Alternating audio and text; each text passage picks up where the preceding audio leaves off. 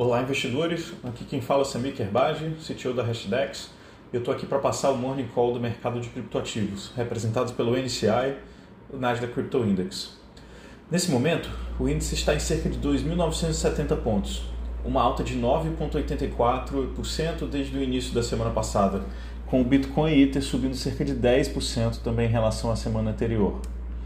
O mês de setembro fechou em queda de 8,7%, mas o NCI encerrou o terceiro trimestre em alta de 29% e já acumula uma alta de cerca de 105% no ano. O mês de outubro começou positivo, com uma alta relevante de 10,8% no NCI, eliminando as perdas de setembro. Todos os ativos do índice apresentaram alta acima de 10%, com exceção ao Uniswap, que sobe cerca de 8%. O Bitcoin está sendo negociado a cerca de 47.800 dólares e continua oscilando em um grande canal entre 40 e 50 mil dólares desde o início de agosto. A semana passada foi de alta relevante, com o Bitcoin indo da base para o topo desse canal, saindo de cerca de 40.600 para 49.200 dólares. Ainda na semana passada, a capacidade da Bitcoin Lightning Network atingiu seu ponto mais alto, perto de 3 mil bitcoins, de acordo com o painel de dados do The Block. A Lightning Network é a principal solução de escalabilidade para o Bitcoin, projetada em um esforço para tornar as pequenas transferências de Bitcoin mais baratas e rápidas.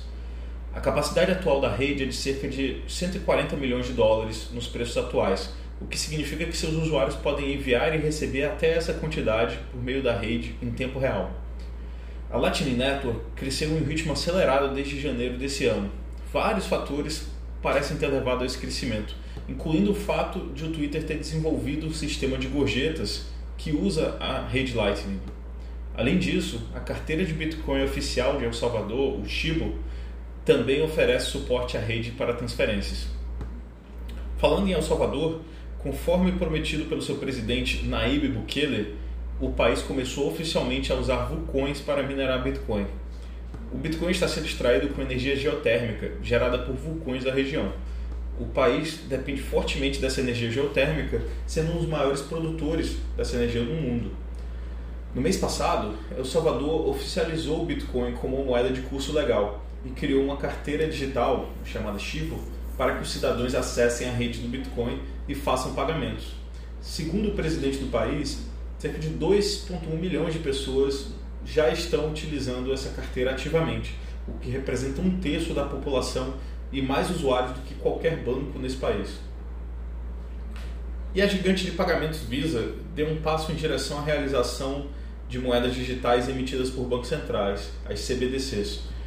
O conceito, denominado de Universal Payments Channel, UPC, descreve como várias redes de blockchain podem ser interconectadas para permitir a transferência de CBDCs. Segundo a Visa, moedas digitais, incluindo CBDCs e stablecoins, terão um papel essencial na vida financeira das pessoas no futuro. Por isso, é de extrema importância que o consumidor tenha uma boa experiência. Como parte do desenvolvimento do conceito PC, a Visa também implantou seu primeiro contrato inteligente na rede de teste do Ethereum. O contrato inteligente mostra um canal de pagamentos que aceita tanto o Ether quanto a stablecoin USDC. Esse foi o nosso Morning Call. Caso tenham dúvidas ou sugestões, não deixem de nos contactar através das nossas redes sociais no Instagram, arroba hashdex.brasil, no Twitter, arroba hashdex, ou por e-mail no contato arroba hashdex.com. Agradeço pela confiança e desejo uma boa semana a todos.